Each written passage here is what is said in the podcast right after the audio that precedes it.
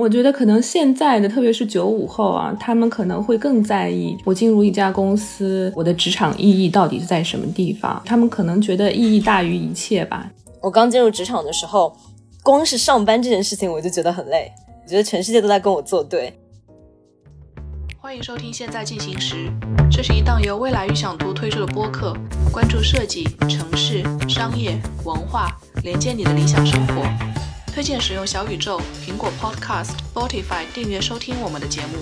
你也可以通过喜马拉雅、网易云音乐、荔枝等平台收听。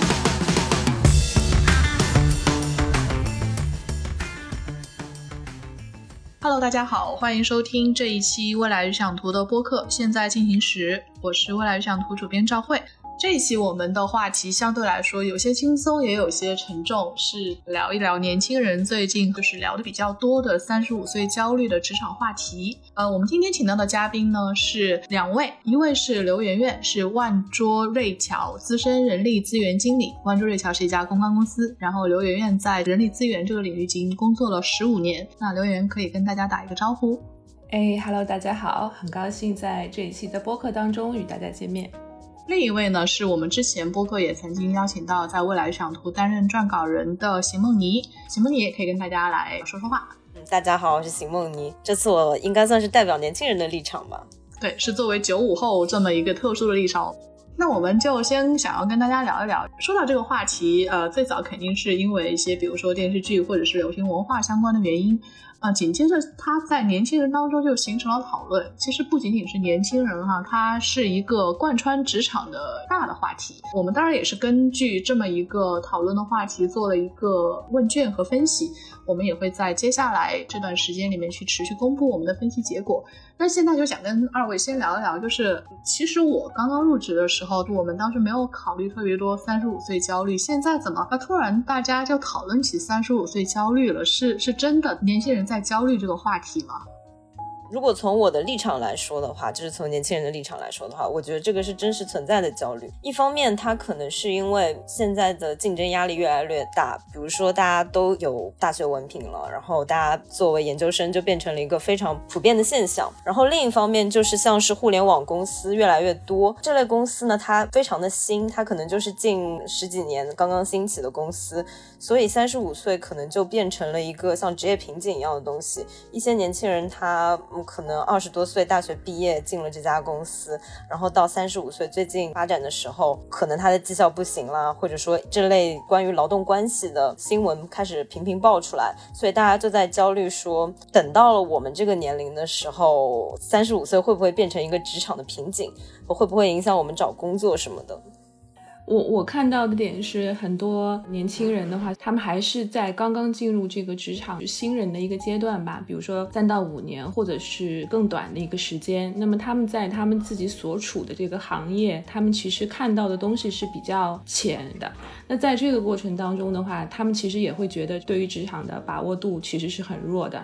因为本身他们在这个领域可能就是一个非常资浅的人士，那么能够把控的东西非常的少，所以他们才会出现很多焦虑和不安，然后对自己未来的职业发展也缺乏一些安全感。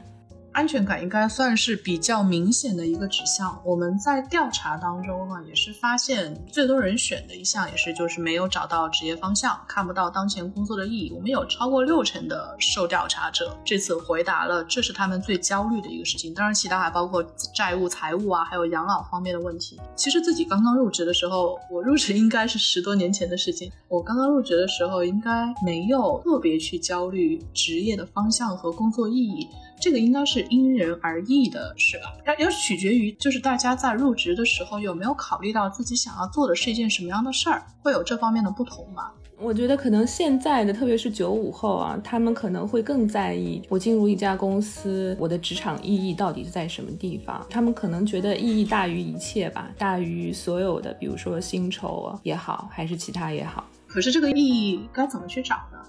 我觉得他们是需要一些时间，在刚刚进入职场这个阶段去摸索的，因为很多时候在大学的阶段，更多他们看到的是职业发展的一个爱好，会去把爱好和热爱呢放在一个阶层去比较。但是进入职场了以后，就会发现爱好和热爱并不一定能支撑起职业发展的所有的这些道路。现实是。非常残酷的，很多时候你在工作的过程当中是没有办法完全把这些热爱投入到工作当中的，所以在这个过程当中，他们是需要一些时间去磨合，然后寻找到他们真正的意义在哪里。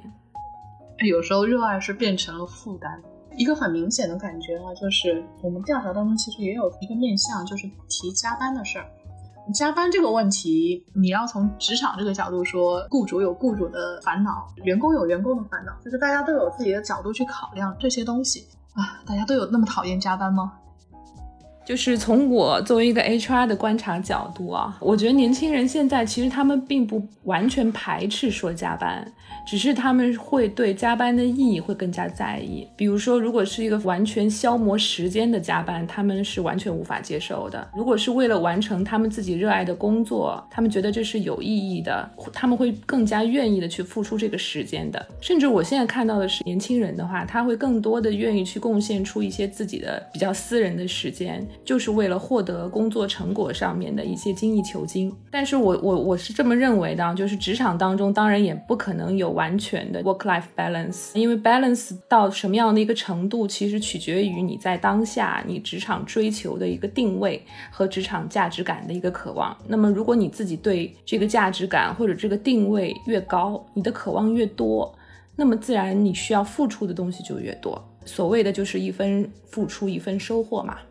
我觉得这个事儿它有时候分成两个部分去考虑啊，比如说像我们所在的媒体的行业，就是会有这种问题。因为我自从工作以来就几乎没有做过班，因为我们这个行业比较特殊，它可能要求你可能去采访或者是写作这样的时间会要高于真正蹲办公室这样的时间。可是正因为这种看起来相对自由的工作状态，它背后是一个更加大的枷锁。我之所以用枷锁这个词，就是有时候内部大家会互相吐槽说，看起来我们是一个自由的职业，但其实是一个七乘以二十四小时 stand by 的一个过程。就是大家常常只能看到别人生活当中或者是职业生涯当中自由的那一块，但是看不到代价是什么。所以有时候我在听到大家说加班这个概念的时候，我真的是觉得它可能是要分开来看的。就除了加班文化特别盛行的地方，我会觉得没有意义的加班其实没有那么多，但是有意义的加班好像大家其实也是蛮反感的。就从我个人的角度来说啊，之前认识了一名写作者，她的丈夫是在一家北京的互联网大厂工作。她跟我说，说在一线互联网大厂的话，就那些非常有名的公司，比如说百度啊、字节跳动啊，现在加班是一种常态，就是有很多人都不得不九九六，没有任何理由的，就所有人都在加班。但是他另一方面又跟我说，他其实可以接受，如果是某一个项目特别的急，特别需要赶出来，他觉得他可以接。受这种加班。这位写作者他叫丸子，丸子和他的先生是类似于过这种时差生活，因为他先生是九九六，但是他自己是九五五，只上五天班，然后朝九晚五这种类型。他们结婚之后呢，就有生活上的一些问题，可是他还是选择暂时性的接受这样一种时差，因为他觉得他们还年轻，如果要是加班的话，他们可以接受通过加班换取来的更高的薪酬，而且他还特意跟我提到说，一些大厂就很讲道理，就他可能规章制度非常的完善。比如说，你这个房屋的补贴已经发下来了，然后公司要搬地址，但公司不会取消你的房屋补贴，就证明你要你要租房的话，还是可以拿到钱。然后，如果你想待在公司待一天的话，公司可能会提供淋浴啊，然后各种方面的设施。这样的话，加班可能对于某一些年轻的员工来说，就那些可能没有结婚，然后刚刚毕业的员工来说，变成了一个成本很低的事情。比起说天天上下班挤公交车，他们更加愿意待在一个什么都有的这样一个。地方工作，甚至说是生活，所以我听了之后，我感觉跟我想象的九九六还是挺不一样的。而且，其实我也算是媒体从业者，就我也在做一份不用坐班的工作。因为媒体的性质是跟信息流通有关系的嘛，就好像我们在互联网上，可能每分每秒都在有人产出不一样的信息。我觉得筛选这些有效信息，可能是媒体需要做的一些事情。在入这行之前，我就已经知道，说我不会讨厌每天都被信息环绕的生活。但我觉得我又不是一个非常典型的例子，因为我身边很多人，他们都比我迷茫很多，就他们不知道自己到底喜欢什么，然后也不知道自己到底适合做什么，所以我觉得这个焦虑其实挺因人而异的。在来之前我还蛮忐忑的，就我觉得可能我不是一个特别好的对谈人。你现在还忐忑吗？我还忐忑啊，就觉得，就还是觉得是不是就是我跟大家会，我会不会是个特例这种感觉。就我，我跟 Victoria 其实认识是在同一家公司里。就我原来实习待了半年的公关，我记得我当时第一次跟他面对面独立谈话，是因为我想要加薪。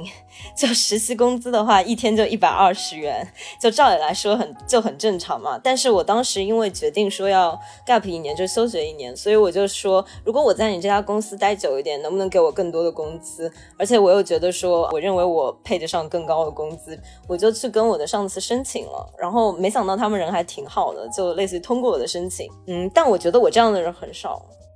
回多热当时接到席梦妮说想要加薪的申请时候，你们当时是怎么讨论这样的一个申请？你会觉得那是个正常的事儿，还是哎你们觉得需要内部讨论讨论？没有遇到过这种情况。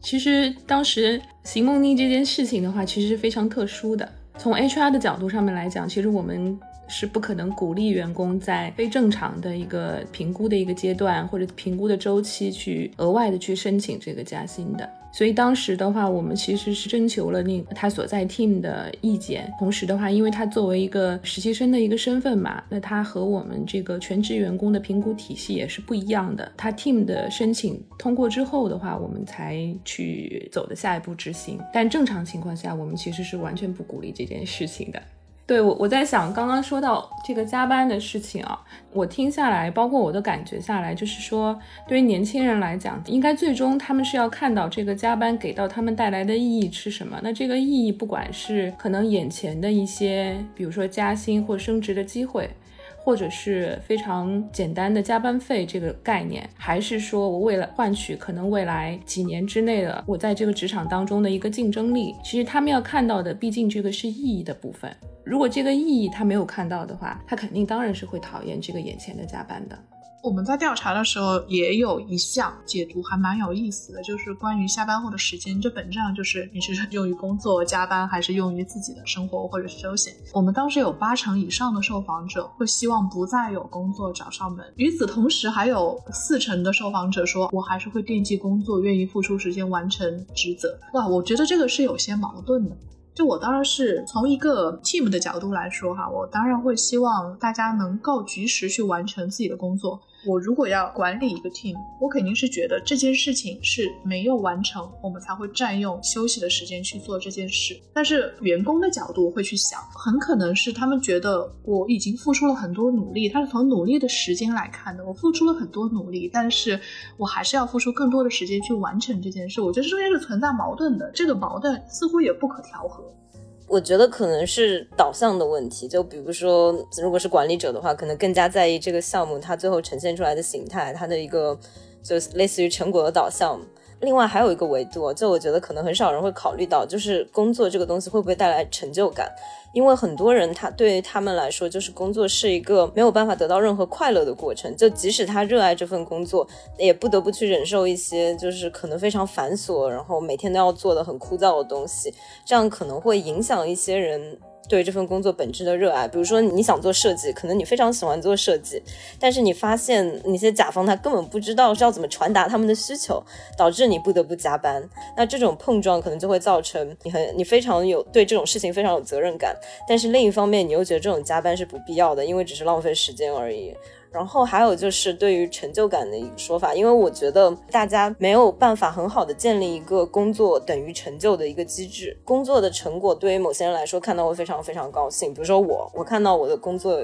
有一定的成果，比如说有人转发我的文章，我会觉得很高兴。然后我甚至会觉得就是在工作当中学到任何任何东西都非常有意思。但是对于某一些人来说的话，工作本身就是一种折磨，他没有办法从工作当中就是找到任何的乐趣。我就在想说，我这样的情况是不是稍微有点特殊，还是说一定要做到某一个程度才会把快乐跟工作还有成就感建立起来？那我是这么认为啊，就是因为其实每个人对成就感、价值感的这个来源其实是不一样的，包括你在不同的年龄阶段，这个来源也是不一样的。所以其实更多的时候是要看你当下你所追求的是什么。你追求的是这个职场的价值感，那么你肯定就会愿意多付出更多的时间在这个方面。那不管是下班了以后，还是工作时间，你都会全力以赴。那如果你当下追求的并不是这个，那你可能就会觉得我下班时时间就需要去生活，我更多的需要花很多的时间在旅游上面，或者是在和我的家庭上面，但并不是在八小时以外还需要在工作。这点我觉得是每个人可能当下的追求不同。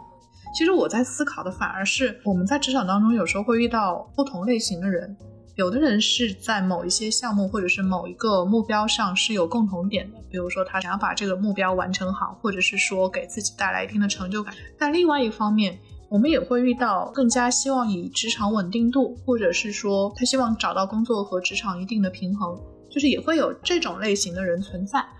那这种人和相对优项目优先或者是工作优先程度这种人，他们在遇到一起的时候，这个才是真正的摩擦所在，就是会有种志不同道不合的感觉。那这个时候，如果我们真的是去寻求 HR 的建议的时候，你会希望说，在一个均衡的职场里面，他们是需要各种不同人都有，还是说与志同道合的人去走，选择这样更多的人去共同完成一个目标？因为有时候你可能没法选。那那其实我是更建议说，在一个团队当中，大家是需要有互补的。首先，你所有 team 的 team member 的话，大家都会有不同的性格，包括有不同的做事的风格，包括一些方法。那大家其实都是可以取长补短的。相对来说，你当然是希望一个 team 里面都是可以做将军的人，但同样的一个 team 里面，如果都是将军的话，也会乱套的。所以更多的时候，我们有在有在提到说，一个 team 的话，我们是希望它是可以多元化和多样性的。那当然也会出现说，我是一个在职场当中有追求的人，我是有个很有责任心的人。那这样的人的话，当然你需要给到他一定的目标和任务，给到他一定的授权，让他去完成。那当然也会有一些人，他只是着眼于眼前的一些事情，我只是把我眼前的工作做好就可以了。我更多的时间可能是希望花在我的家庭生活当中，我不希望。付出太多或者过多，那这样的人的话，其实也不需要的说，这样人我们就不需要。当然我们是需要的，很多基础性的工作也是需要这些人来做的，只是说我们不同的人给予到他们的激励方式是不一样的。比如说，这样寻求稳定和寻求这种家庭生活的这样的人的话，他的激励可能并不是说你让他去做一个 team 的带领者或者 leader，因为他们其实根本不追求这些。更多的是他他想要看到的是不是你可以给到他更多的假期，更多的呃 work life balance 的一些东西。但是如果是一个愿意做将军的人的话，他更多的时候是希望你给到他更多的加压，更多的一些呃授权，然后让他的自由度更高。那同样这样的人的话，他可能也也会愿意自发的去加班，去付出更多的时间。那只是我们在看的说不同类型的人的话，我们要给到他不同的激励方式。这个是一个很有意思的现象，就是如果你是找到那种以工作为成就感的人，相对来说激激励方式也很好找。反而是想要找平衡的这种人，我会比较难去把握他的这种成就感从哪里来。你是觉得给他一个不加班的生活就已经能够去完成他的成就感了吗？这好像也不太对。就是任何人可能都有自己的成就感，那这种类型的员工，他们的成就感来源于哪里呢？举一个例子，就是如果你的团队里面有一个新手妈妈，或者是刚刚上幼儿园的家庭的孩子的妈妈，那么她更想要看到的是，第一个我可以准时下班；第二个，如果在我孩子要开家长会的时候，你是可以让我呃出现在家长会的，而不是是要求我一定要在当天在公司加班的。那当然，他也会放弃掉一些，比如说升职加薪的机会。他看到的是更多的是我跟我的家庭有了一个很多的平和，但是如果一旦出现跟我家庭不能调和的地方，比如说他不能加班，但是你一定要要求他加班的情况下，你可能就会失去掉这样的人。但你说我的团队里面就一定不需要这样的人吗？我我的团队一定要都需要都能加班的人吗？我觉得不见得，反而有些是这样的人，他可能更加的细心。在团队当中，他更容易去调和一些气氛跟氛围，而不是所有都是把工作放在第一位的人那样的更有冲劲、更咄咄逼人。你是希望有更加有平衡感，因为一个团队它也是需要平衡的，团队里面的人也是需要平衡的。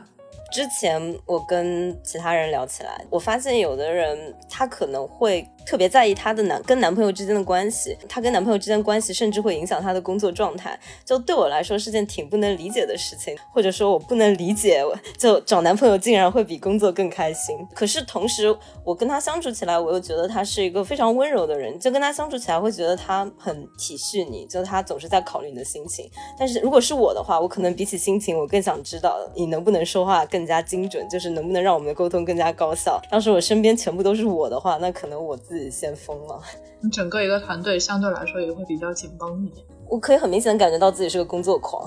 就是很不适合团队里全部都是工作狂这样。还有个很有意思的是说关于打杂这个，我也很想跟二位去聊一聊这个话题。打杂这件事情，应该是很多职场新人从一进入职场的时候，比如说做实习生，或者是你刚刚入职这么一个状态。都会遇到的一个不是很想去处理，但是又经常落到自己身上的这么一种工作职责。这种打杂和支援型的工作，很多人肯定不愿意做，对吧？我觉得倒不见得吧，就是因为我在去做公关做实习生的时候，其实我有一项任务，就是我要做月报。这个月报什么东西呢？它就类似于是一个品牌方，我们帮他写了一个通稿，就是帮他写了一个类似于广告的这样一篇文章。然后这篇文章它会被就是以各个渠道分发，月报的工作就是整理这些，就发到各个渠道上的通稿，然后再用一个工具去计算它的 page view，就是到底有多少人看过这篇通稿。月报就是类似于不断的在就是复制粘贴各种链接、各种标题，然后各种数据，最后你要计算得出一个总表，然后每个月要汇总给品牌方。我在做这个事情的时候，我非常非常暴躁，当时暴躁到我每个月做这个东西的时候就一定会出。不错，当时也非常的纳闷，然后我就意识到说我不喜欢这个东西，因为这个东西是一般在公关里面他都会推给实习生做的，就正职员工一般是不会做这个事情的，我就会感觉到有一点不公平，特意等实习生来做这个事情，我从公司角度我会。理解说是不是节约了时间和成本，但另一方面我会觉得说对实习生来说就只是计算啊什么的会不会有点不公平？因为其实并不涉及到更高难度的操作。后来我做了一段时间之后，我又觉得这个事情好像没有我想的那么简单。我在做这些事情的时候。我就感觉到我好像逐渐理解公关到底是一个什么样的东西。就它虽然很无聊，然后每次都让我很抓狂，可是好像不是完全没有用处。我甚至因为这个事情跟跟我的那个正直的同事生过气，然后他当时非常的惊讶，就是竟然还有实习生会生气什么的。后来我就跟他道歉，然后他就很难跟我解释说，我们做这个月报的逻辑是什么？因为公关它是一个服务方，所以我们。需要一些就是数据来证明我们的工作，然后我就觉得他说的很有道理。就我觉得打杂的话，可能更多是看大家怎么用一个心态去面对它，怎么去分析这件事情。有的时候你可能只是去跑腿，但是你可能可以因此接触到很多公司不同的部门。就我觉得光是跑腿的活，其实也会起到很大的作用。比如说给品牌方送礼啊、送包装啊，不同的品牌它有不同的定位，可能你要给他们的东西就也有一些不一样。我就会觉得好像也不是完全没有用处啦，这种感觉。你发现没？徐梦妮自己是她有一个转换，我觉得我们可能是能从不同的角度去说说这件事儿，这个还蛮复杂的，其实。其实，嗯，很多刚入职场的人都会遇到这种问题，就是不论他们是在做实习生的时候，还是做可能 entry level 的时候，刚进入这一年的话，他们就会觉得他做的永远都是非常重复性的工作，而且他无法很快的就是找到当中的一些意义，然后在这个过程当中，他就会慢慢的放弃掉了，他会找一个理由，不管是什么样的理由都可以找到，然后就结束掉很短暂的这么一段工作经历。这个是我看的很多的。我想起来一个故事啊，应该是一个嗯，世界比较著名的一个酒店集团，他当时有一个六七十岁的门童。那这个人的话，当时他是做这个门童做了差不多有几十年的经历，他一直是没有更改过任何的岗位，一直是在做门童。最后在他退休的时候，他们公司是应该是给了他一定的股份，他甚至是可以做到这家酒店的 CEO 的职位。其实这个例子就是告诉大家说，一个非常不起眼的角色，其实到最后可以做到非常的有价值。那当然，我们不可能让一个职场的新人在某一个呃简单重复的工作上面一做就是做一个一辈子或者做几十年。我觉得这个现在的话，可能可能性也不大。但是这个故事的例子其实就是告诉大家说，其实每一个重复性的岗位背后，其实都是会有一些意义在里面的，只是说你是不是能够很快速的去领悟到这个当中的意义。就像邢慕尼说的一样，那可能从一个最简单的复制粘贴，他最后看到了里面的意义。然后也愿意继续的做下去，那这个是他很快能够悟到的。但是有些人他可能就是没有办法从这个很短暂的时间当中能够悟到，或者说是不是可能自己有一些创新，然后让这些重重复性的劳动不再变得那么的枯燥。那这个当然也是会需要运用到自己的一些智慧的。那如果你是带着一个智慧性的思维在工作，而是说你永远在执行别人给你的命令。那这个是不一样的，那其实也是对这些职场新人来讲，其实是提了一些很高的一个要求了吧。嗯，其实 Victoria 有点高看我，我就是因为不想做月报，所以才离开公关的。就无论是写通稿还是做月报，我都没没办法感觉到，就是让我觉得有成就感或者很有意思。我可能会从中找到什么意义，但是我觉得这跟就是我的快乐源泉实在差了十万八千里。当时还是觉得说，就通过半年的经历，有虽然虽然说可能找到了跟工作和谐相处的办法。但同时也坚定了说，我以后绝对不干这行这样的感觉。然后，另外你刚刚说的智慧型思路，平时我们在执行这些命令的时候，可能会想到说，是不是会有一个更好的工具？但也不是所有的时候都能找到这个工具的。有一些人他可能会去创造这个工具，但是对他来说有意思的部分可能不是。用工具去完成某个事情，而是他创造了这个工具，所以他可能更加适合去做创造这个工具的事情，但是他可能不适合那个要用工具做这件事的工作。所以，就有的时候，我觉得，即使我们能找到意义，也不代表这个东西跟快乐什么的有任何关系。就说老实话，我觉得我只是比较豁达，比较容易为自己找到一条后路或者解释。我之所以觉得打杂这个事情稍微有些复杂啊，是因为。我举个例子好了，我是觉得在一个公司这个体系里面，你首先从公司来看，它是否有这种打杂性质存在，它有两种情况，一个是有体系的，一个是相对混乱。先说有体系的这一种，很多人可能听说过日本职人啊这种，或者是什么寿司师傅，或者是某一人手艺匠人这种，呃，他们带徒弟，常常有一种说法是三年打杂，五年学艺。然后什么七年出师，然后慢慢慢慢你一点一点成长的这样一个过程。但是说实在的，这种完全职业性的这种重复型的活动，它可能不需要那么久的职业积累。但是很很显然，他们是需要一些别的东西，比如说职场中的观察，还有职场中的人际关系，包括跟顾客如何去处理相互的这些关系，包括服务这种，他可能这些都是所谓的这种修行的一部分。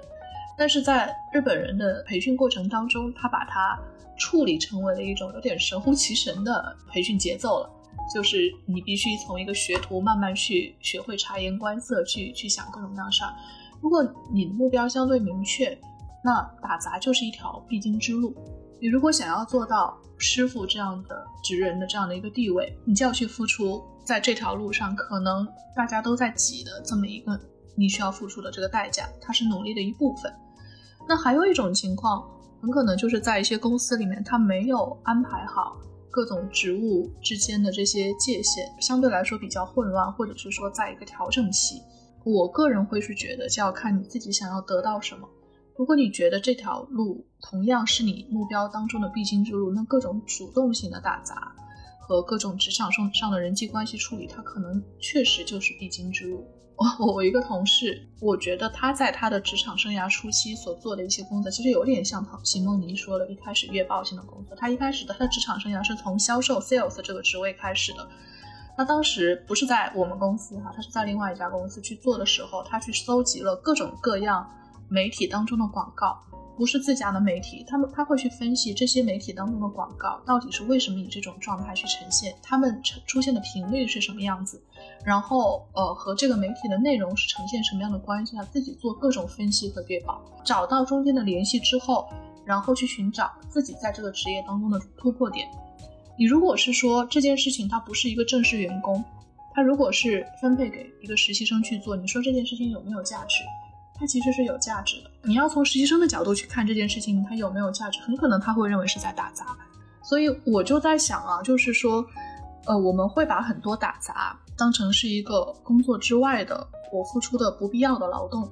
但是从我的角度，你可能会有一个相对明确的目标，就是你不知道自己打的这个杂，在某一些时候会起到一些什么样的作用，尤其是在职场初期，你自己目标都还不太明确的时候。打杂未必是一件坏事儿，能够在众多的打杂当中去发现它通往自己某一条职业路路径的时候，能起到一些意料之外的作用。因为我现在也在代替我会觉得我不能理解的是，为什么大家会把打杂这件事情看得特别的，就是很苦恼，因为这是人生的必经之路啊，没有人想让你打杂，除非是说这个工作没有安排好，就是一直让你打杂做这些与你工作状态没有关的事情，但是。如果是这个是和你自己职业职业相关的各种打杂，如果是我的话，我不会去拖。一开始我会想方设法的去通往这条目标，各种打杂都会去做的。而且换一个角度来说的话，对于新人来讲的话，领导也不可能把他整个这份工作当中最核心、最关键的任务来交给一个职场的新人来做。肯定是会从整个工工作当中比较边际性的一些工作，让他们慢慢的来深入，让他们有一个角度来慢慢的深入跟了解的。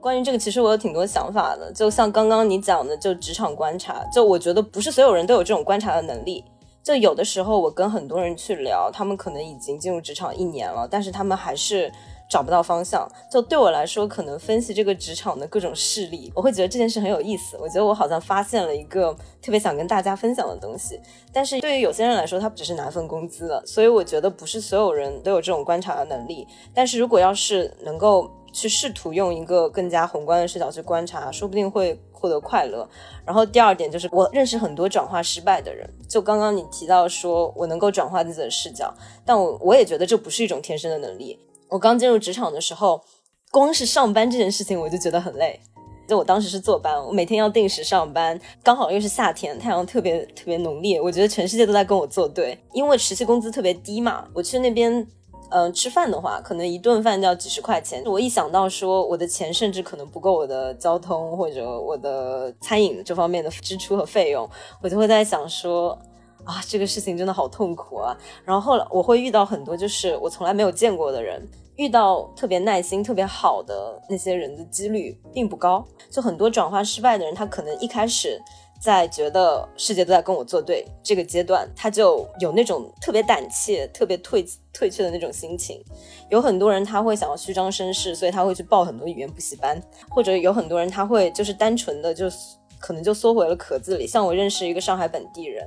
他家里可能就是类似于公务员这样的状态。他已经毕业有一年了，但他就没有鼓起勇气找工作。他甚至就连 CV 都不会写啊！我就是觉得确实有程度不一样的人存在，不能一概而论。有很多人他就是在打杂的时候他比较慢热，他没有办法一下子就体会到。像我的话，我可能也用了半年，我才意识到这个事情没有那么痛苦。但是我也不想继续做了，感觉大家的选择还有大家对的一些认。知是完全不一样的，但是我也同意，就是领导之间的互信关系。就我一开始跟赵辉认识的时候，其实我感觉赵辉不是很信任我，就赵辉可能觉得我年纪比较轻啊什么的，没有办法一下子胜任什么工作。但是等我开始更多的接触那些项目啊，或者写更多的稿子之后，我好像就是把握到了一种规律，或者说我把握到了一些可能会犯的错啊，这种能够做一些总结了，我就会发现可能。跟赵辉距离会稍微近一点，最后就会形成一个互信关系，这样我可能就从打杂稍微晋升了一点，可能赵辉可以放心的交给我一些比打杂更难的工作了。但是这个需要时间，像我跟赵辉已经认识两年了，像有的人的话，可能他坚持不了一年，然后他可能这个信任关系没有建立完成，他又觉得不行了，他又走掉了。我觉得都是可能存在的。更多人应该是在迷茫吧，有的人会。你会主动的去给这些迷茫中的这些社会新鲜人会给他们提供建议吗？还是说你更希望他们能够来找我们，或者是找这些职场中的前辈去问自己应该怎么做？我觉得让他们主动来找我们，在找前辈的这种情况，其实是非常难的。你会觉得难？我有时候会觉得有点理所当然哎，因为我我比较难去找他们，我会觉得这天哪，这怎么开口？我觉得，我觉得对他们来说，他们主动来找我们的这个几率是非常小的，因为更多的时候他们其实是退缩的状态。呃，我觉得企业的话，更多的是需要建立一个这样的一个通道，给到他们一些机会。比如说，我们是期望就是说，他们的主管之间的话，大家其实是需要有一个。我们我们叫做三零六零和九零的这样的一个谈话，在你入职三十天内和六十天内，或者是九十天内的话，我们都要有一个不定时的这样的一个对话，可以来自于不同方面，不不管是你的工作层面的也好，还是你生活层面的也好，还是说你对职业发展你有任何的困惑，其实都是可以在这个不定期的谈话当中解决。所以，我们其实鼓励是企业是要给大家建立这样的一个机制和通道的。那对于这个主管人来讲的话，他们陷入了更多的日常的工作当中，其实是没有时间去关注到每一位新人的。这些新人可能就是在这个过程当中被忽略掉了。他们在遇到一些问题的时候，同时也是自己在往后一退缩，可能这一年时间不到，他们就已经放弃了。所以，如果我们有一个机制能够很好的把他们绑定在这个过程当中的话，其实是很好的，能帮他们做到一个纠偏，引导到一个比较好的一个状态上面来。但是我也不排除说，这个引导的过程当中，其实还是会有失败的案例的。就比如说，呃，主管已经尽力了，但仍然他还是觉得可能这个行业并不是他自己想要发展的一个方向。这个我非常理解，因为其实对于职场新人来讲，他们可能刚进入社会的前三年的话，他们是用一种试错的状态在工作的。更多的时候，他们在进入一家公司之之前，其实并不能够完全的确定这份工作就是一定是真正他们向往的。可能只有三年以后或者更长时间以后，他才能明确一个，呃，非常明确的目标，然后要要在某一个职业上面一直往上走下去。我现在有个同事就是这样的，那他稍微比我大一点吧，其实已经有一份稳定的工作了。然后他经常跟我说不想做这份工作，然后觉得这份工作不适合他，非常痛苦。但是当我问起他说你之后想干什么，他往往给我的回答是不知道，他没有想好。然后跟我就会建议他说去跟上司聊聊，可能我遇到上司都比较好，然后我也会对这个行业比较好奇。我是那种会主动去跟前辈聊的那种类型，而且我还很热衷于收集某种。人际圈子的情报，所以有人叫我特务头子。就我很在意说大家为什么会选择这个行业。我记得我刚刚进。公关实习的时候有问过前辈，因为他们是不会主动说的，在他们看来你就是个毛毛头。然后特别是你在工作的时候，可能你有很多事情你要问他们，他们就不会跟你讲，就是深入到就是个人目标这种层层次的东西，必须要你主动去问，或者你特别有好奇心，他们才会就是跟你说一些。跟你说了之后，你会发现可能他们也没有什么想法，他们可能只是根据职职位啊，他们比如说想当经理，他们现在已经在这样一个层级，他们想往上爬，只是这样简单的目标而已，可能他他们。自己也没有什么想法，所以我觉得有的时候谈话确实不能起很好的作用。然后另一方面就是，嗯，可能你在某一个时间段你还比较年轻，但到了某一个时间点，你就必须要做出选择了。就像我有个哥哥，他是之前做过美工，然后做过很多不同的行业，至少做轮换过三个行业。然后他一直到差不多快三十多岁的时候，才找到说自己想干的行业。他就会经常告诫我，然后还有包括我爸爸，他是。类似于开公司的，然后他转过很多不同的行当，然后他他们都会告诫我说，你不能轻易的转行。但这些他并不是来自职场前辈的建议，更多是来自家人的建议。但我觉得这样理智的家人是比较少的，就是会聊到这个程度的家人或者前辈都是比较少的。我不知道我的想法对不对？真的是不需要轻易转行吗？我觉得转行在任何时候他都是可以提出的，只是说你要做好放弃的准备啊。嗯，就类似于说，如果你想在一个行业里爬得非常高的话，就比如说公关和媒体之间可以随意转行，就因为他们都是类似于传播类的。但假设你是一个做设计，然后你忽然想，比如说你想去汽车工厂里面做一个管生产链的人，那这样可能就是完全从头开始了。所以我觉得，就算要试错的话，也最好是有点类似于隔着一个中心点在试错，不要走的实在太远，不然的话就没有办法折返回来。然后那个时候可能就你就是真正的从零开始了。我是这么想的。哎，你们有没有发现，像在这个里面就有一个暗暗的价值观在里面，就是所谓的成功，所谓走得高，它是一个什么样的概念？它可能会是一个就是偏专业性的，就是在这件事的熟练程度上，它是一个可以评价的成功的要素。还有一个要素，它可能是一个管理性的，就是说职位上的这个高低。那看大家想要什么，这这个人生人生还长嘛？但是某一天突然翘掉也有可能啊，这你是不可预期的。那可是你如果只是想要去做的高的话，这可能会会影响很多选择的。维多人，你你会觉得人不要轻易选择，你会去给大家提这样的建议吗？可能以前会吧，但现在就我已经工作这么多年了之后，我现在觉得就是说，很多时候不一定往高处走就一定是好事情。呃，我们扁平的来看，如果是往两边走，其实有的时候也是好事儿。我所谓的两边走的话，其实更多的是横向的发展，可能是跟你目前这个职业相关的一些行业、一些领域是你喜欢的，或者是目前。非常新兴的，没有人去做的，其实你可以去尝试。如果你有这个兴趣的话，这是横向的一个发展。还有的人，他可能做到了一定的职位之后的话，他就已经遇到了一个瓶颈。就比如说，我是一个技术出身的人，我已经到了一个阶段，我的研发已经有了一些些认证，有一些专利。但是如果我一直往上升的时候，你会发现我没有办法再去做一个技术型的总监。我在管一个更大的一个团队的时候，我会力不从心，因为我可能只适合于研究我某一门专业性的技术。但是如果我管理人员的话，我没有办法做到。他不一定非要往上走，他可以在某一个专业的领域一直横向的去发展。他可以去考虑，比如说我从一个技术总监的身份，是不是能够转移成技术专家，或者是技术的 consultancy 这样的一个角色，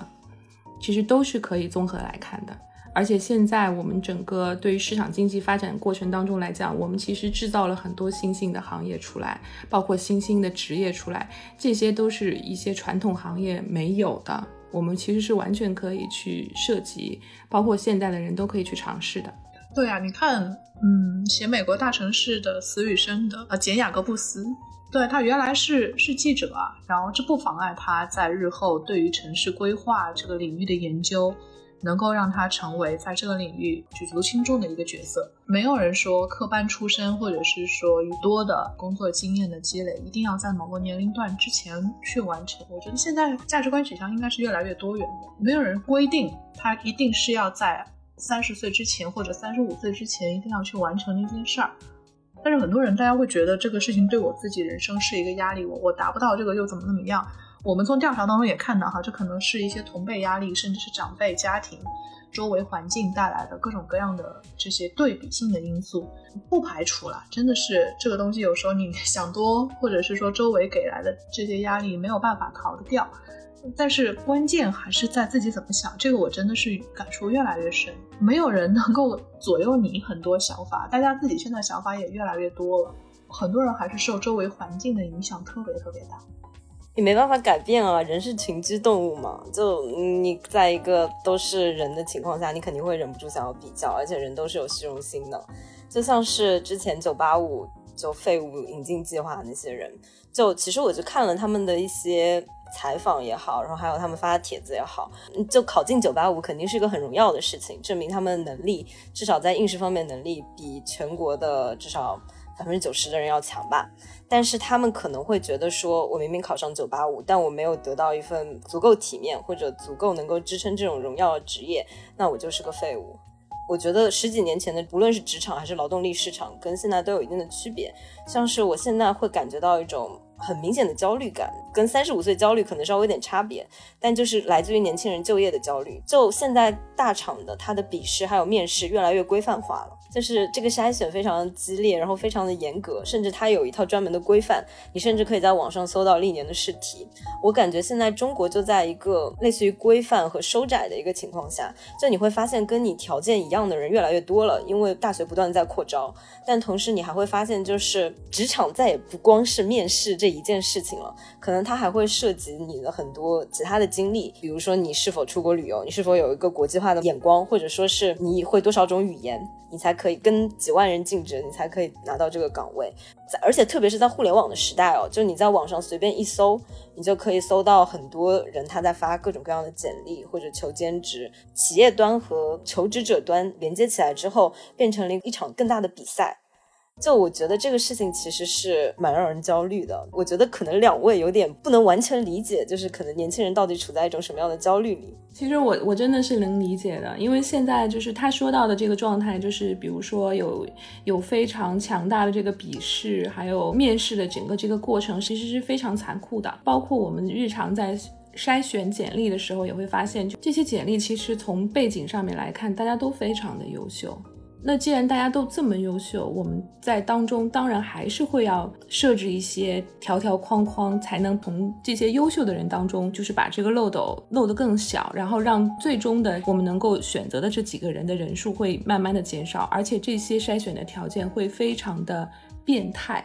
对我可以说的非常变态一些，就可以用这个词吧。就是比如说，因为可能简历非常多，可能有些我举一个例子，可能具体的这家公司我就不提了。世界著名的这家化妆品公司的话，它是通过机器人在筛选简历的。那首先它筛选的几个硬性条件，可能就是学历啊、学校，然后英语成绩。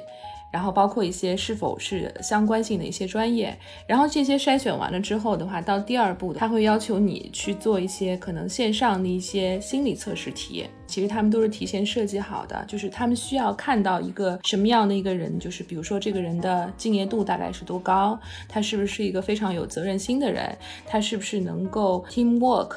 然后是不是有有同理心的这样的一个人，他都是有一筛选的一个硬性的条款，包括它里面都是有一些系统偏好的。那如果你很不幸你在答题的时候，你没有按照它的系统偏好的算法来答题，那么你有很很有可能你就在这个过程当中 fail 掉了。对，但并不表示你不优秀。到第三轮的时候，这个时候才会是。呃，具体的跟业务有关的测试题，举个例子，比如说你是应聘的是跟程序代码有有关的这个职位，那他可能是给你一个程序代码的题目，需要你在多长的时间内把它解出来。如果你能解出来的话，那么你就能看到第四轮的联系方式。因为它的那个代码的最后 link 到的是一个这个他们 HR 的一个联系方式，或者是给到你的一个邮箱地址。对，曾经 Google 的话就是出过一个这样的一个题目，然后他们呃是一个非常奇怪的一个代码的一个题目，如果不懂的人是完全看不懂这个题目是什么意思的。他们把这个题目呢做成了一个非常大的一个背板，然后放在这个高速公路的广告上面。所有路过的开车的人都可以看到这个广告，但是普通人是没有办法解开这个题目的，只有懂的人才能把这个代码解开了之后，发现是一个网站，然后这个网址你敲进去之后，你就会发现就是里面有他们 HR 的联系方式。这是我曾经看到过的一个例子，所以就是因为互联网大厂它太多人去追逐了，那在这个追逐的过程当中，他们通过一些算法或者是一些系统偏好，可能你在这个筛选过程当中，你就不是因为你不优秀，有的时候还是需要有一些缘分。当然，大厂也很好。你如果有这样的梦想，你当然可以去申请。你可以在网上不断的去刷他们的题目，然后通过这些题目，然后让自己更加的熟练，然后甚至是变成就是他们希望的这种系统偏好的这样的一个答案。但是我并不觉得，真的你把这些题目做完了之后，筛选出来的人真的在他们的 team 里面能做到什么样，或者是你能你的 performance 能做成什么样，这个其实我我们其实都是要打个问号的。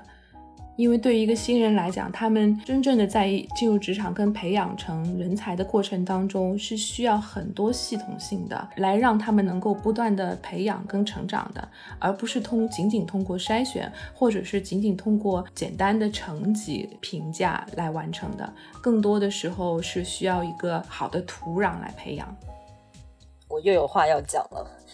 就 是关于这个，其实我在从公关离开之后，我去了一家创业公司。就发现他们完全没有任何标准化的东西。如果别人跟我聊起说到底是去小公司还是大公司，我会推荐他们说，如如果你不知道要做什么，或者你特别迷茫的话，建议你还是去大公司看一看比较好，因为大公司可能会更加投入的在新人的培养方面，你会得到比较大的收获。然后另外一方面就是，我不知道赵慧有没有感觉到这个确实是有那么变态了。我其实听到刚刚 Victoria 去举 Google 还有大厂的这些例子的时候，我是并不喜欢这种招聘方式的，因为这种题目，包括咨询公司也好，还有各种各样的所谓行业龙头提出的这种招聘方式，它本质上就是我们以前应试教育的某一个维度而已。它能够选出在这个领域里面这个维度、这个专业维度上非常优秀的人才。但是优秀的人才，我们刚刚也聊到了，我们更希望是一个多元化的职场。这个职场里不一定都要是顶尖的这个领域里最好的人，我们肯定会希望有这样的人进来，但是也会希望于他得是个是个人呐，你不能是个心理变态嘛。就是换句话说，这这种这种感觉，有血有肉的人，对，就是你不能说我在职场上和整个 team 都处不来，我就是个独行侠。然后我是一个顶尖人才，对这种人的确是有他自己的生存之道，也有用他的方法。但是你能忍受你整个 team 都是这样的独行侠吗？那会超级困扰。我如果这个 team 是五个人组成，那可能会希希望有一个就够了，我们给他足够的空间，而不是说我要五个独行侠，我天天 在这边去处理这五个独行侠每个人各自的各种心理需求，是不太利于一个 team 的发展。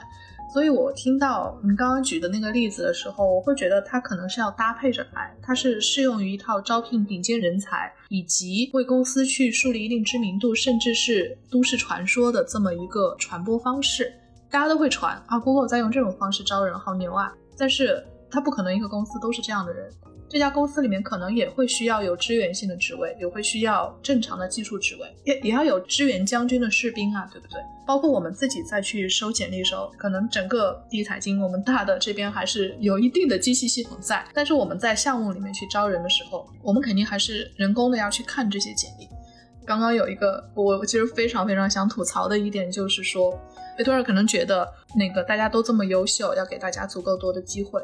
我是觉得，大家既然这么平凡，就把自己看得不要那么高。为什么这么说呢？是我们常常收到一些简历，这些简历里面从头到尾都不提自己的名字。请问，如果我要想给你回信的话，我该如何称呼你呢？以前当然在这种招聘里面会说一个笑话，就会说什么用 QQ 邮箱一串数字过来会被丢到垃圾邮箱或者怎么样。现在不太会哈，就是我们也不会去歧视用 QQ 邮箱发邮件的人，但是至少你要知道你发给你的这个申请的项目或者你申请的公司是什么，你不能把人家的名字写错，然后你至少要去研究你你投的这么一个职位是一个什么样的职位。他需要你做到什么样的工作？就是你至少这个工作要做足，不能给我投来一个很典型的从哪个模板上去抠下来的一个东西。贵司怎么怎么样？请问你是在群发吗？有些人就是真的对自己非常的自信，就觉得我真的超适合你们这个职位。我曾经怎么怎么怎么样过？那请问你能够为我们带来什么呢？我可能会需要你去讲明白一些东西。我们像像现在媒体，尤其是我们在做的很多事情里面，它未必是有技术公司有一个标准答案的。它有些东西是需要你去提出一个自圆其说的逻辑，然后去证明很多你曾经具有的能力，或者现在你达到了某一个什么样的标准。在我们的这个标准线里，如果你没有达到的话，我会认为你可能会在其他领域里面，你你是拥有一定的才华，但是在这个方向上，我们暂时还不契合。可是你不能，就是这个自信到说这个东西我已经优秀到我在你们这边无论做什么都是可以的，我真的会觉得这个有一点对的太自大了。这这个比例真的不低哦。就是为什么我会觉得说 刚刚想要跟你唱唱反调，说有点唱黑脸的意思。我自己也特别想吐槽一下，现在很多就是年轻一代的候选人，其实他们的诚信度其实一年都不如一年了。对，比如说简历就会有造假的现象，夸大其词，然后把所有的溢美之词都写在自己的简历上面。没错，诚信度真的很很很低。然后再还有就是，比如说我会觉得比比较不错的候选人，最后是希望可以给他发录用通知之后的话，你会发现他可能到最后一刻，或者是干脆就直接在入职的当天就不出现了。就让你联系不上他，或者是在最后一刻告诉你啊，不好意思，我没有办法入职你这家公司。其实我们能反映出来这部分的人啊，他们对自己的职业选择其实都没有办法的诚信，然后也没有办法对自己的选择负责任。就是我很难想象这这群人，如果他们进入社会职场之后，他们是如何去对待他自己的工作的？他们能负责任吗？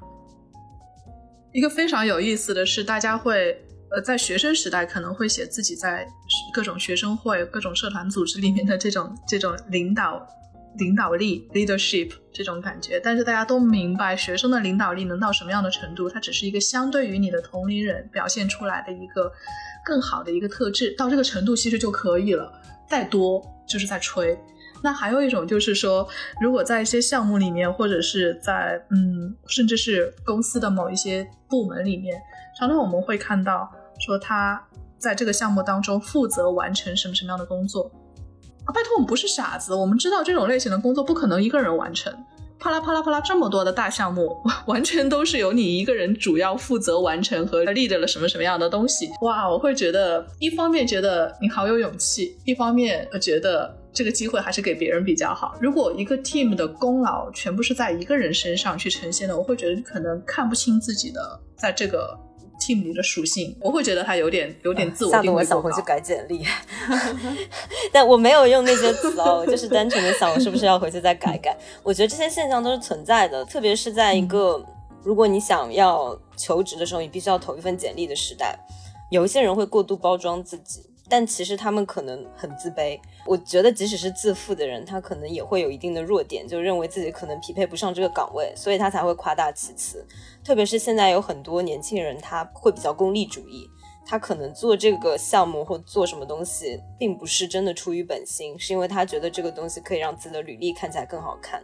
这种人也很常见。像我一开始在英国做志愿者的时候，我也是觉得说我是不是升大学一定要志愿者才可以，所以我去做了。但后来我没想到一做就是一年，就也是比较巧合。就尝试之后发现也没那么讨厌。但是就很多人他可能就做一个月或者做两个月，拿到一个证明他又跑了，这种人是存在的。还有像你刚刚说的。当天不出现，他可能是海投，就他投了很多，然后他最后选了一个可能他觉得最厉害的，让他去了。然后另一方面就是赵慧刚刚讲到的学生会的经历，就我觉得如果你没有进入职场的话，你能够衡量自己是否成功、是否优秀的标准是非常有限的。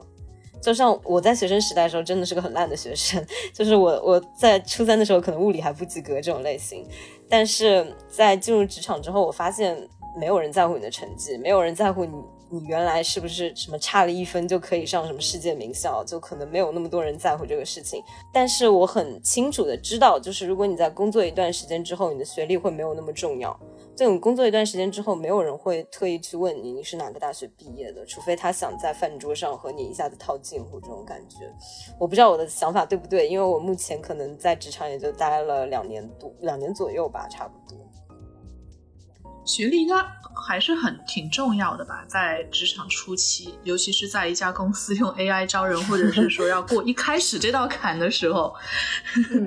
你们你们平时是怎么招人？就正常的话，呃，首先我们会有会跟部门去聊他的这个招人的一个需求，那这个需求的话，可能是基于他的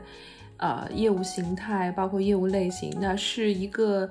呃，是 replacement 呢，还是我们是在一个投资一个新的领域来招人？那都要在前期会把这个招人的需求会先把它非常的量化的详细清楚。量化出来之后的话呢，我们会在这个市场上会寻找一些相应比较合适的这个候选人，包括了是不是有一些学历的硬性要求，或者是经验的一些一些硬性要求。呃，举一个简单的例子，可能。对于实习生这个职位来讲的话，肯定是没有全职经验的。但是呢，我们是要看到他在这个学生时代是不是做过一些有意义的，或者是跟我们这个职位比较相关的一些实习的经验。如果一旦没有任何的实习经验的话，他肯定是会比那些已经有实习经验的人来说要吃亏的。那我们在简历筛选的过程当中，就会把这些人会筛选掉。啊，这这么残酷的吗？那是不是意味着现在，比如说，可能我大二，然后我从来没有实习过，那我跟比起那些大一寒假或者暑假在实习的人，是不是就吃亏了？嗯，这个肯定是会的。另外，我们要看到这个实习经验的这个关联程度是不是跟你这个职位的关联度比较高。如果关联度高的话，那当然就有用处。但是如果这个实习经验没有任何的关联度，就比如说，如果我们招的是一个跟传媒相关或者是 marketing 相关的一个职位，但是你你做的实习是工业类的，或者是跟教育类有关的，其实完全没有任何关系。我们就要看是不是你还有其他的一些。在校的一些经验，比如说社团类的，你是在社团里面是不是有担任一些跟营销或者是宣传有关的一些工作，或者是你自己在这块也比较热爱的话，你是不是做过一些个人的一些项目？那这些我们也是会比较关心的。那所以就是说，如果一些刚入职场的大学生，他没有一个非常完整的一个实习经历的时候，也是推荐大家把一些在校社团的经验。或者是他自己个人的一些经验，把它写上去。因为现在发现很多孩子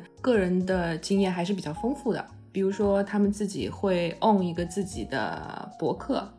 或者是自己会拍一个一些 vlog，或自己会开一个公众号，类似这种。如果他在这块他可以做得非常好的话，其实我们能够看到，其实他在这块其实非常有想法的。其实我我我就很喜欢你们这种招聘的节奏。很多人会把跟公司的这个关系仅仅是当成一次敲门砖，尤其是公司在业内还相对比较就是有一定的行业地位的时候，就大家会觉得是为自己简历增添一笔光彩。但其实进来做了什么呢？呢，他并他并不会主动去做什么，他也不会去想要有任何发展，只是希望这个东西会成为未来的能够增加说服力的东西。但是我就会希望下一家公司的 HR 或者是部门的主管能够好好去看一看他在这一次的真正的这个经历当中，无论是实习经历还是工作经历当中，他实际做了什么样的事情，这份事情和他将来要申请的这个职位是否有直接的关联。甚至我是觉得以前的，就是包括很多公司现在已经越来越愿意使用的一种推荐信制度，或者是那种就是前前前面一家公司的这种核实制度，已经我觉得是越来越越有必要了。因为空口无凭啊，你说了你做了这些事，或者你只是进了这家公司，你真正做了什么，这个是是是无法无法确认的情况下，就要去轻易的去下一个抉择。我有时候真的觉得没有办法去做这个决定。比如说，大家简历写的实在是太漂亮了，会不会会很困扰？对，我觉得简历的谎言现在也算是一个特别重要的部分吧。然后还有就是刚刚讲到的关于。就是实习的事情，其实为什么我会问这个事情呢？就是我担心太多人就急于求成，就可能这个实习事情越拖越来越早，然后最后把它又变成了一个像竞赛一样的东西。但实际上，像刚刚听了 Victoria 讲的，我感觉稍微有点放心了。哦，原来还是还是会看校园经历的，就没有那么夸张。不过，其实如果要是你对某个行业已经有兴趣的话，然后你也比较年轻的话，其实我还是推荐大家尽早去做一个实习的，因为你会发现现实和理想的落差。需要你花很大的时力气或者很多的时间去转化，就不是所有人进入职场，他待三个月马上就像是如鱼得水一样。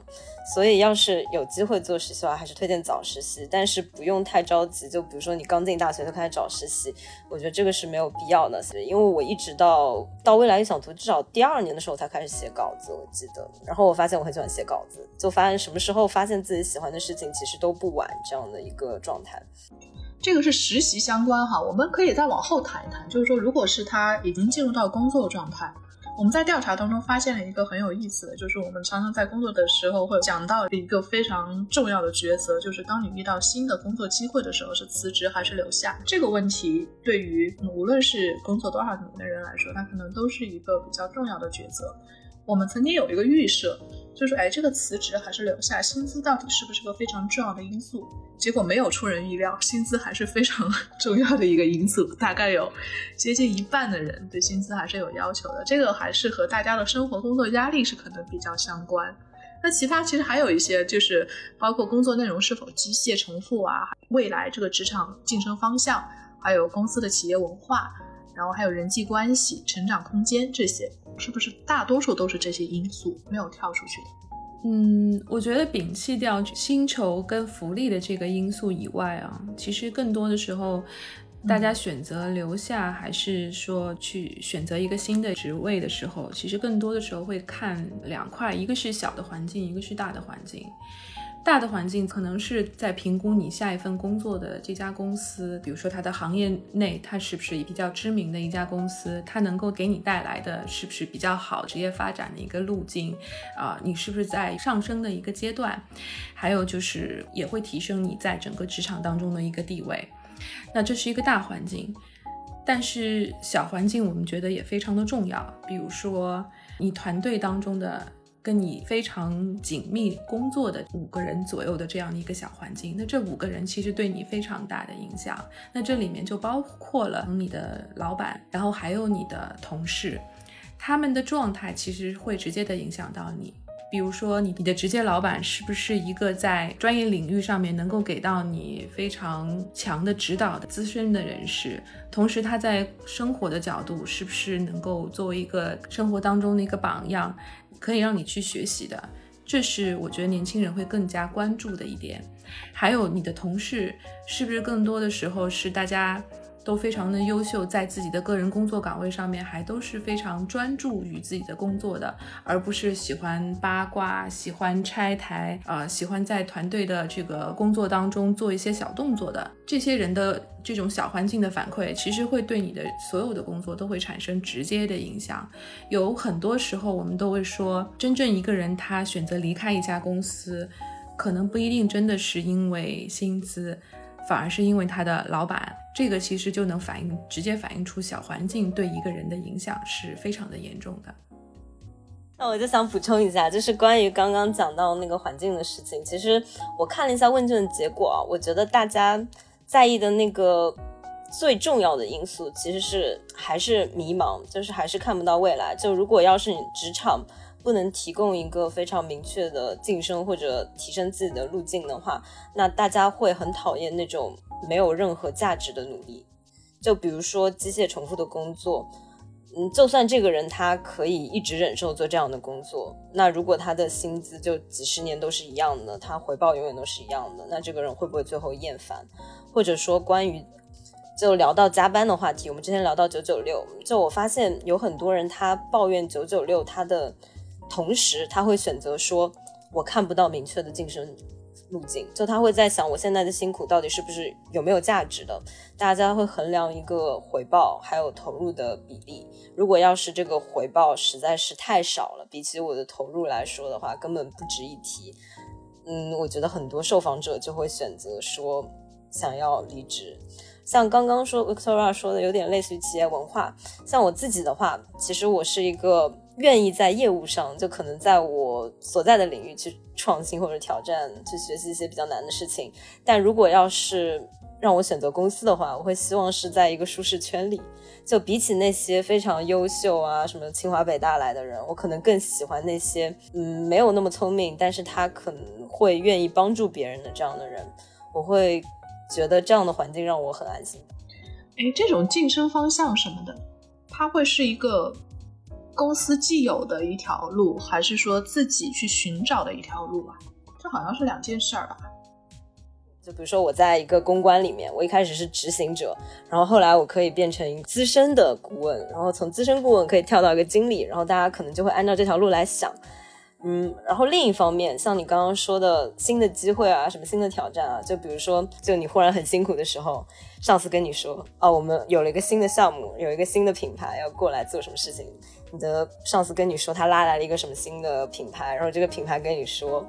哦，我就想让你来给我做，或者说上司点名就让你来负责。我觉得这是一种跳跃了晋升途径以外的事情，因为如果你做成这个事情的话，可能它意味着一个全新的岗位或者一个全新的事业部，就跟原来的那个路径稍微有点偏差了。但两者我都可以理解。不过我觉得可能那个全新的挑战，大家不能够全心全意的去期待。如果是一条已经很多人走过的路，可能你就可以期待说啊，我是不是下一步也是这样的？Victoria 怎么看？我会觉得这个东西有时候公司会有一定责任，个人其实也是有一定责任。就是说你看不到所在职场的竞争方向，你把希望都放到公司身上，未必可行。我觉得还是要分两块来看，一块就是可能公司它首先自己要有一个晋升的通道和职业成长的一个阶梯的这个路径，其实是需要让员工看到的。这个通道其实我们要先设置好。那另外一点的话呢，那特别是对于职场新人的前一到三年来讲，因为是非常重要的，大家更多的时候是在尝试，然后也会遇到有迷茫的阶段。如果他没有受到很好的引导，他可能在这个过程当中他就放弃了，而且这个放弃其实也不一定真的是因为说他没有看到晋升的方向，而且我们也知道所有的晋升永远它都是有限的，并不是会给所对所有人开放。有一些人他其实是会没有获没有办法获得这个机会的，可能有些人他就掉队了，或者他就转换了方向去了别的公司，或者是甚至是去了别的行业，都是有可能的。只是说，在那个阶段当中，大家选择是不同的，没有办法，可能在现阶段的这个职场当中，就这个公司的职场当中，他一直的专注的走下去。所以你看，现在出来的一个新的关于斜杠青年的这个事儿，斜杠青年之所以出现，很多就是因为自己所在职场的这一条通道，可能未必是他的想象，是他暂时去犹豫过程当中做的一个新尝试。或者是说他希望有个稳定的结构，就是职场结构，但是他自己想要在生活中挑战的新方向，这应该是提供了一条新的路径。对的，对的。而且我现在发现有这样的非他专业以外的就技能的这样的一些青年非常的多，真的非常多。我们现在就是遇到的很多刚刚入职加入到我们公司的这些新的员工的话，背后都非常的厉害。有些人是比如说瑜伽老师。有些人是这个爵士乐的主唱，有些人这已经是十几年的资深的摄影师了，你根本都不知道。就是我会发现他们其实可能，呃，放弃掉自己目前现在的这种主营的这个工作以外，其实他也是完全可以养活自己的。我其实很想问你们两个的一个问题，其实是站在两个不同的角度，因为斜杠青年这是一个主体嘛。我想问邢梦宁是，比如说，你觉得斜杠青年这样的一个身份，对于年轻人自己来说，你们会认为这个对自己是一个什么样的挑战？那另外对 Victoria 来说，我会很想问，对于自己公司接受这样的斜杠青年，或者是已经在公司的人，他们去做这样斜杠青年的事情，你们以公司的身份去看，你们会有什么样的想法？首先，我要我要泼一盆冷水，就是我觉得很多斜杠青年他的起始的一个原因是缺钱。你知，因为你知道，你投入一份爱好去做某个事情，然后你开始接单，这个事情也是需要经营的。一开始，它不可能成为一个可以跟你的主业营收相匹敌的一个东西。就很多人，他可能做这个事情，他知知道自己的爱好能收钱的时候，其实他们是。怎么讲比较惊讶的？就我觉得很多斜杠青年他在做这个事情，他能够拿到钱，也算是他们的一个追求的目标吧。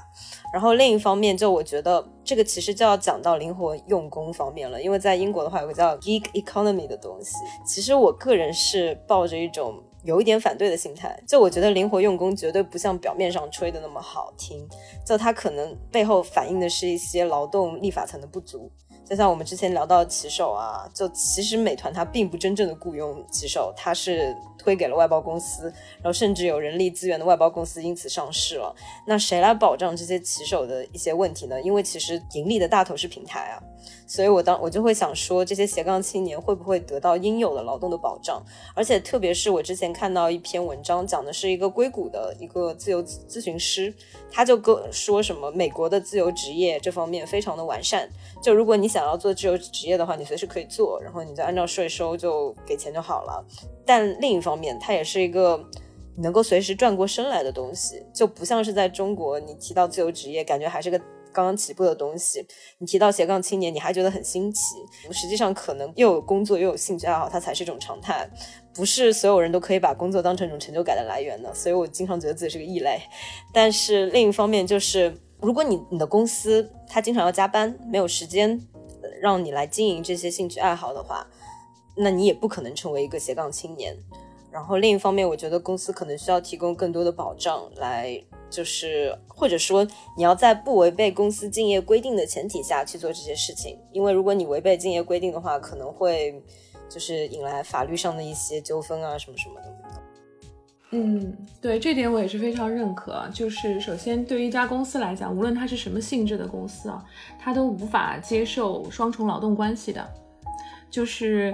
呃，除了你本职工作以外，如果你有爱好，当然这个我们是鼓励的。但是如果你已经发展到就是通过这个爱好来获取一些呃利益，然后呢？建立了一些固定的劳动关系的时候，这个时候你会出现法律的纠纷的，所以这点我们是需要提醒大家的。那可以把它当做爱好来做，但是如果一旦要发展，把你的爱好要发展成一份工作的时候，那么你就要想到两份两份职业是必须要进行取舍的。就我觉得这个还是很暧昧的，因为现在还是没有一个正式的立法或者说一个正式的规定吧。我像我认识很多人，他都是在一个。可能法律触及不到的地带，同时在做两件事情。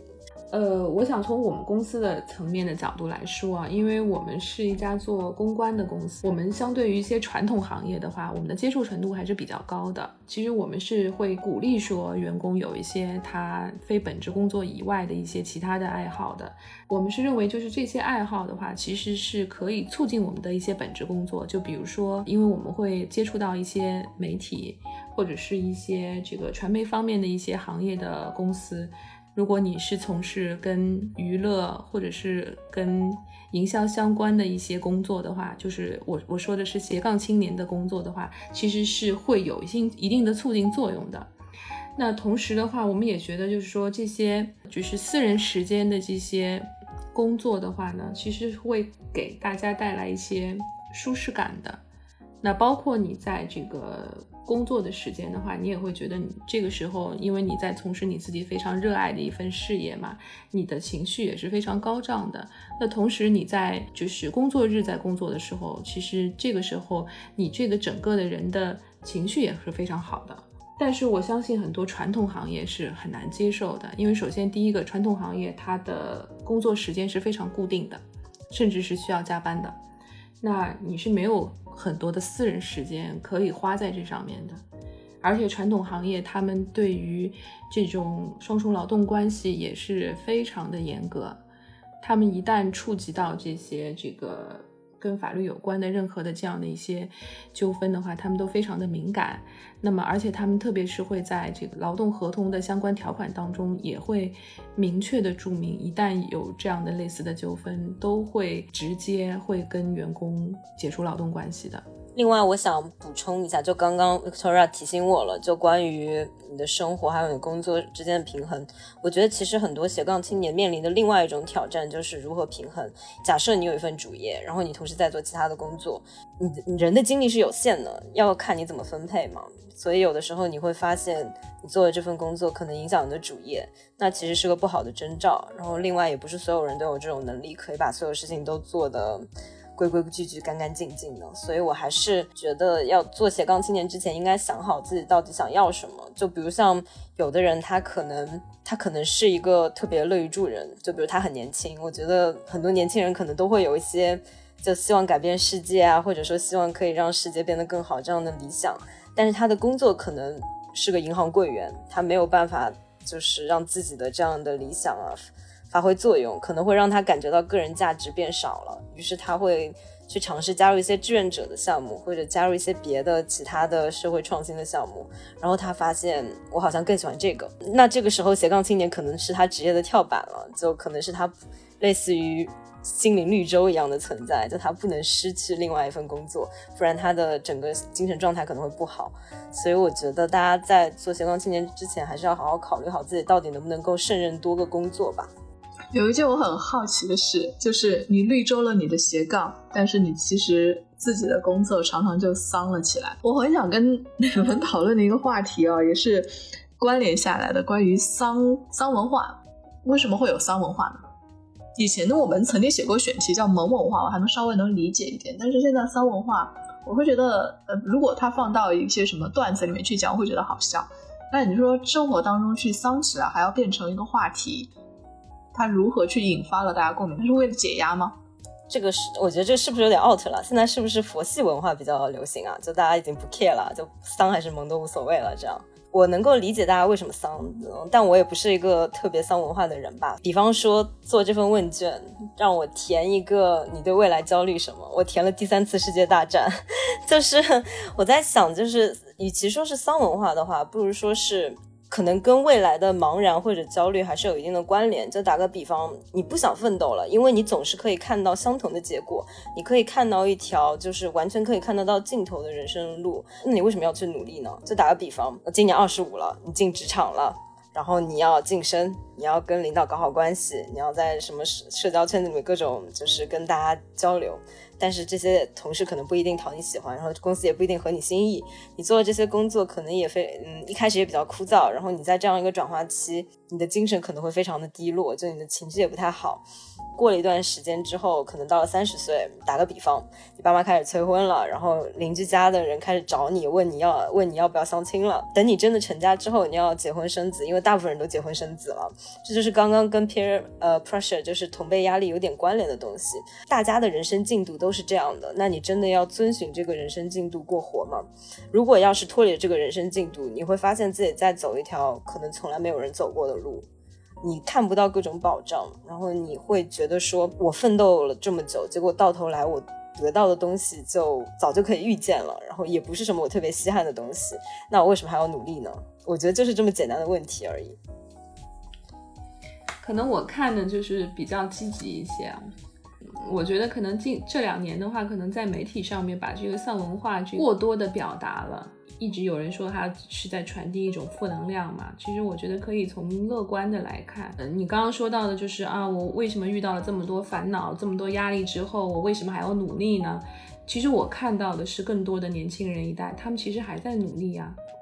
只是说，他们通过这种丧文化的话，其实是在发泄自己的一些烦恼、压力，还有包括自己的一些担忧。他们这一代人的话，可能和自己的父辈一代，包括我们自己的父辈一代是不一样的。老一辈的人是喜欢通过压抑自己的情感，然后让自己永远保持一个积极跟冷静的一个状态。但是年轻一代的人更多的是需要有一个窗口去宣泄。而且是一种非常自嘲的一个口吻去宣泄，我觉得倒是蛮积极的一个状态。对，就好像九八五的人说自己是废物，可能晚上还在偷偷刷绩点，是一个道理。就有的时候，我有的时候可能赵会把这个丧文化看得过重了，或者说你对这个丧文化就过于好奇了。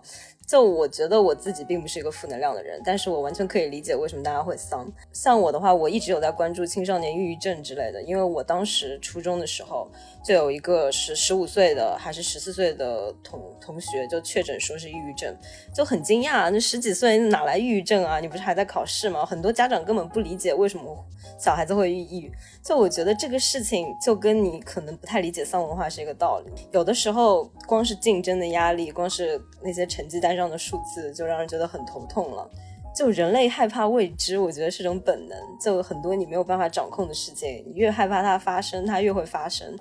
最后就会变成一种无法调和的状态。然后你就会想说，是不是我太没用了？但你也没有办法怪外界的社会，就好像所有的事情全部都是你一个人的问题一样。那这样就会变成一种。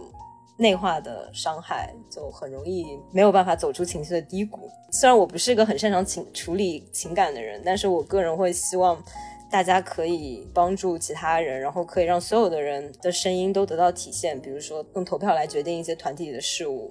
这算是我想要今后努力的一个方向吧。虽然话题扯的稍微可能有点远了。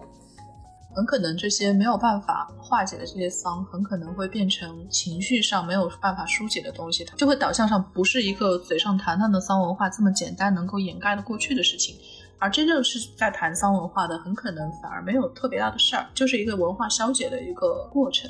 在谈到这种丧文化或者是各种各样的焦虑也好，什么样的东西，媒体常常是有一些恶名，就会说媒体会去炒作相关的东西，去渲染焦虑或者是怎么样。媒体会做的有点太过了吗？我同意。就比如说 peer pressure 这个词，我在搜的时候发现它是来自于美国的还比较知名的一所大学的心理学教授，他在一九八七年提出的。我不知道心理学的就是论文的影响因子，还有它的那个引用的数量是怎么算的。但是我在谷谷歌上搜的时候，其实我没有搜到多少跟 peer pressure 有关的东西。就我其实没有看到嗯，就是美国人或者说欧洲人在大面积的使用这个词语。我当时就觉得说，是不是媒体或者这篇论文可能就被引用了两千多次？但是我在学经济的时候，我可能看到过被引用过几万次的文章，我就会在想说，这篇文章它可能确实有一定的学术贡献，但是它好像在它所在的那个领域。也没有那么权威，当然，当然，这是因为我不学心理学。要是有错的话，可以让听众指出。我就会在想说，为什么我们在中文世界里，我们的简体中文世界里，这个词会这么流行？是不是媒体或者说其他的一些就是信息媒介起到了一个推波助澜的作用，让它变成了一个从一个普通的学术词汇变成了一个非常流行的一个名词？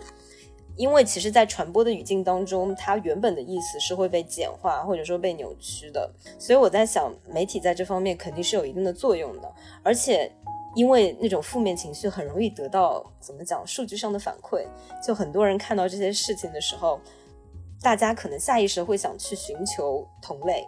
我就会在想说，媒体是不是有点像类类似于利用了大家这样的心态，然后来创造一些所谓的爆款，但实际上是没有价值的东西。有的时候我会这样自我怀疑，同产压力心理学上还是有的。我知道了，就是这个在对对对，就是我在想说，它就本来可能不是什么几万字的引用，但是在中文世界，你可能一搜就几几万篇文章，就怪怪的。对的，我是觉得就是媒体可能在丧文化这块，其实也过度的表达了吧。包括焦虑这些，对对对，包括焦虑也是的。其实不需要看的那么严重，因为就据我了解，好像是丧文化，它是好像来源于日本，但是可能在日本都没有那么流行，在中国可能掀起了一一部分的热潮，那可能而且紧接着后面就出来了很多不同的文化，好像就一下子就是被 copy 了。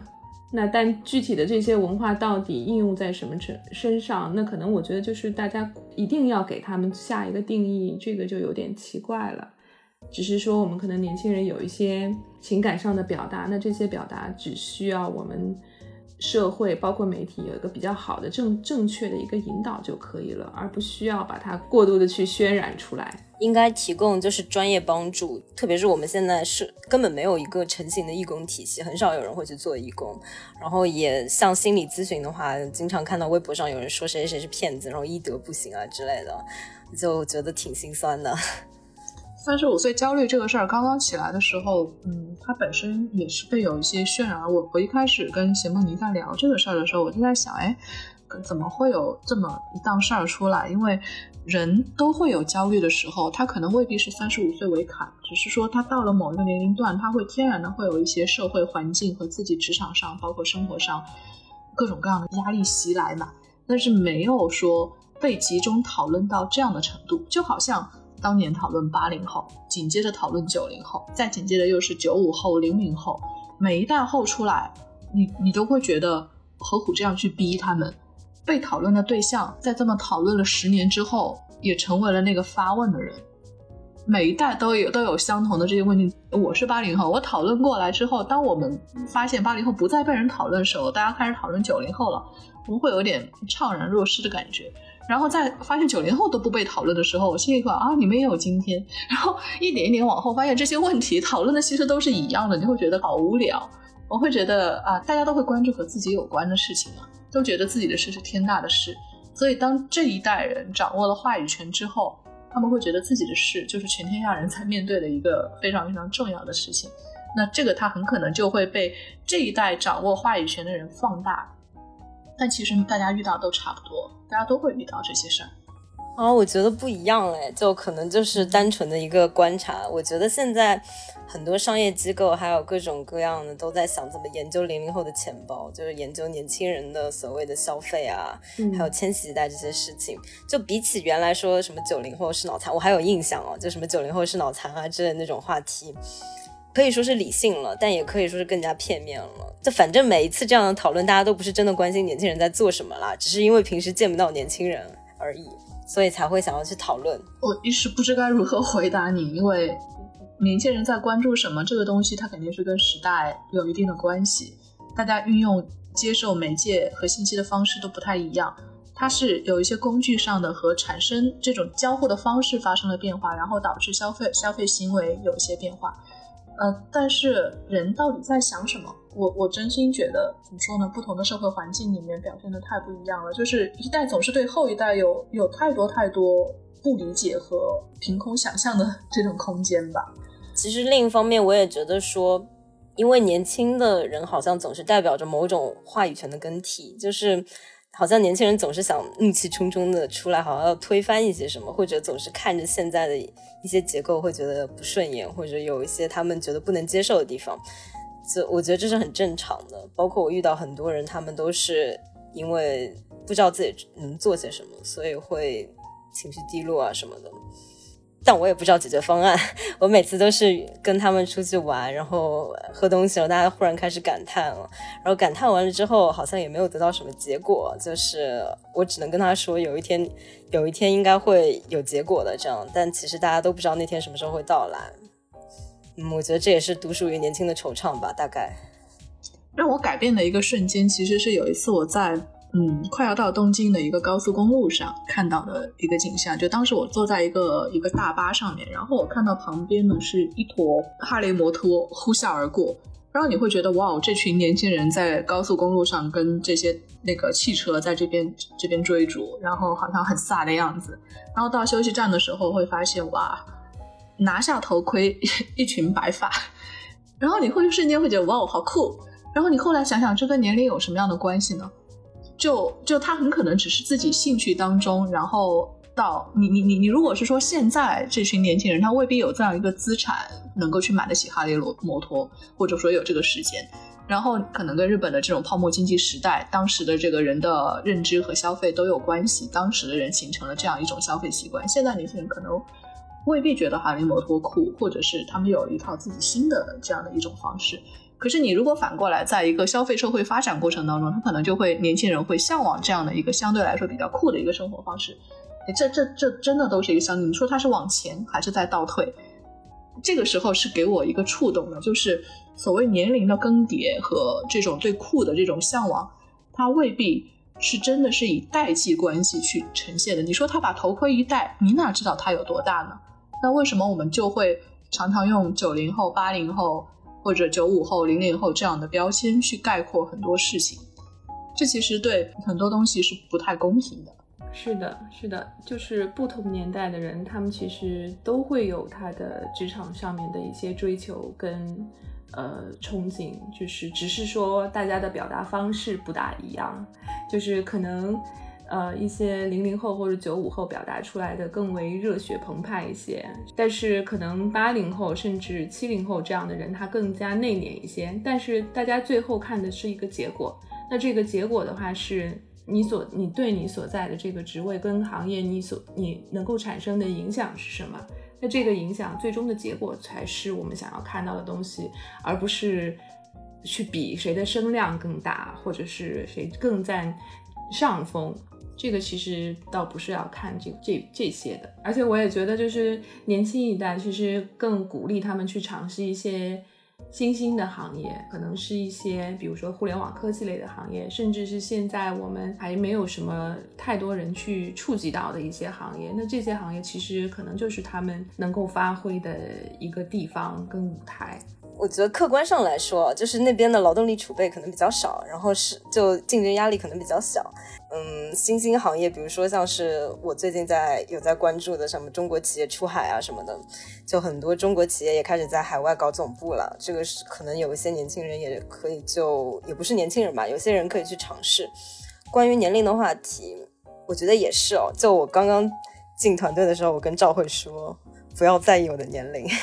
但但可能有的时候还是会不由自主给自己贴标签，因为年龄这个东西，如果你年轻的话，其实用起来很方便，因为你年轻的话，有些人会原谅你犯错，然后你年轻的话，可能你试错的空间更多，你可能犯错就容易被原谅，就这种事情都是存在的。更重要的可能是你怎么看待自己和年龄之间的关系吧。像我经常会想到伤仲永的话题，就那篇古文嘛，说有有一个神童年少成名了，但是因为他家里人一直让他作诗，不让他学习，然后最后他就什么才能都没有了。我就经常会觉得这个事情说的很有道理。像张爱玲说什么出名要趁早，我觉得不是这样的，就不能因为一些人他可能很早就成名了，就认为所有人都是这样的。有些人就是厚积薄发的。大家真的不用太在意年龄，我完全认同这个观点。早些节目你在凌晨三点钟找我去聊他年龄这个话题的时候，其实我并不想聊这个话题。我我不所不想聊的原因是在于，我觉得，呃，可能处于年轻一些的这些人太把自己的年轻想要拿出来说回事，是因为自己太在意了。但其实对方并没有这么在意，对方只是觉得在这件事情上你可能有处理不妥的地方，然后把它归因为年轻。但是年轻未必是真的是这件事情没有做好，或者是说这个这个事情真正的一个一个原因，只是大家图省事儿这么去说了一嘴。但是在意的人在在意，不在意的人把它归错了因，所以导致很多矛盾就这么产生了。对我来说的话，我很不喜欢跟人聊到年龄的话题。你太年轻了，这句话是不是稍微有一点轻视的意思？因为像是父母在聊天的时候，他们可能也会说啊，你太小啦，什么什么，就有一种好像自己在碰触一个不能碰触的地方这种感觉。但如果要是说没有经验的话，可能就比你太小啦，你太年轻了，感觉要好多了。当然是个小建议。好的，学习了，学习了，学习了，学习了。之后我在跟就是零零后、九五后聊天的时候，我会。避免用这句话，会就把它换成说，呃，你可能看的不够全面。好，学习了，学习了。好，我们这期节目真的是大家要听到的时候，应该是国庆节之后，然后结束一个长长的假期，重新开始工作的时候。